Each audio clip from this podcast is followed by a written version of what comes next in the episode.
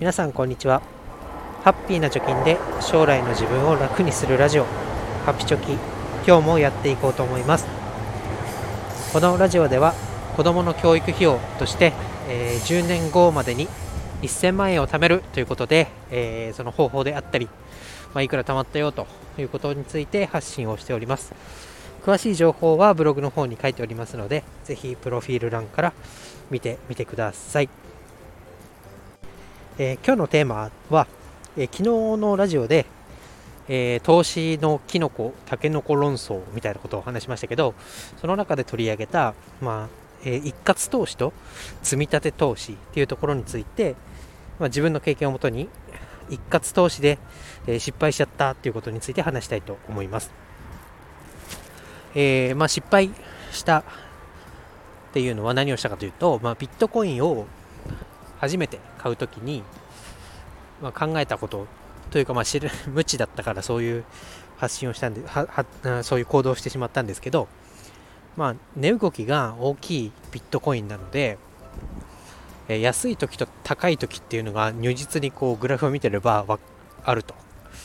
であれば安い時に買って高くなったら売るそしてその利益分だけどんどんこう儲けとして貯めていったらあのお金が増えるんじゃないかと思って、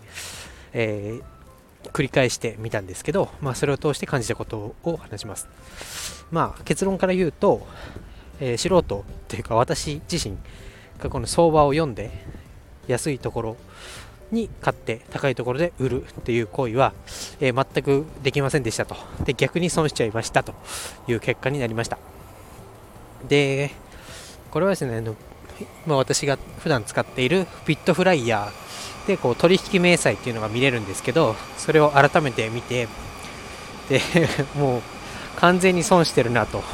やっちゃってんなということが分かりました。まあ、具体的には、えー、ブログの方に書こうと思うんですけど、まあ、要は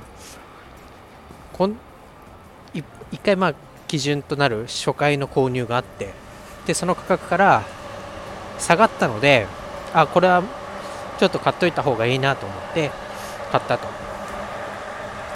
そしたらまたさらに下がってしまったと。でまたさらに下がったので買ったと。でちょっと上がってまたぐっと下がったと。でまた下がったんで買ったと。そしたらまた下がったみたいなことが起こって結局なんだろう。今振り返ってみてみるとその買った買った時買う購入を踏み切った時っていうのはどれも高値掴みに結局なってしまっているなと。いうのを改めて、まあ、振り返ってみると うん感じたというか、まあ、実際そういう行動をとっていました。で、まあ、ここから読めることとしては、まあ、この相場っていうのはねプロでも読むのが難しいって言われてますけど、まあ、そんなの私にできるわけもなくそしてこの相場を読みながら投資をするということをやっていると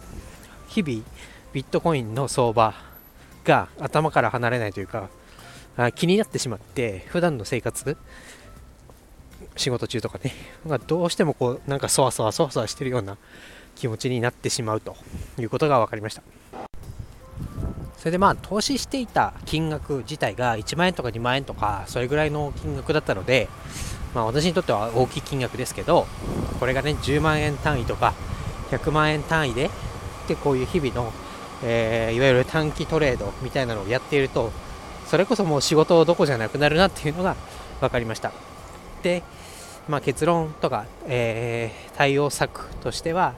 えー、やっぱり投資で言われているセオリーといいますか、え長期、え分散あとなんだあ積み立て長期分散積み立てこの3つにやっぱり乗っ取ってやるのがあ心もそしてお財布にも優しい投資法なんだなということが分かりました。幸いね、えーと、ビットフライヤーの方では、えー、毎日積み立てっていう機能があります。でこれはまあ簡単に説明すると、まあ、実際に何のコインにいくら投資をするっていうのを決めてしまえば、えー、毎日、えー、決まった時間かなだいたい午後ぐらいに、えー買い付けをしてくれてで積み立てられるというシステムが用意されています、えそうすると、まあ、値段が上がろうが下がろうがもう毎日買ってるわけですから、まあ、あの時買ってよか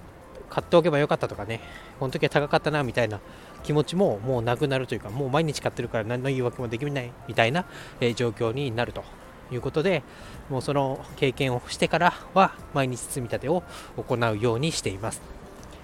でちょっとこの毎日積み立ても買う場所が販売所で手数料がかかっちゃうみたいなデメリットもあるんですけど、まあ、慣れないうちは、えーこのようにもうなんていうか機械的に、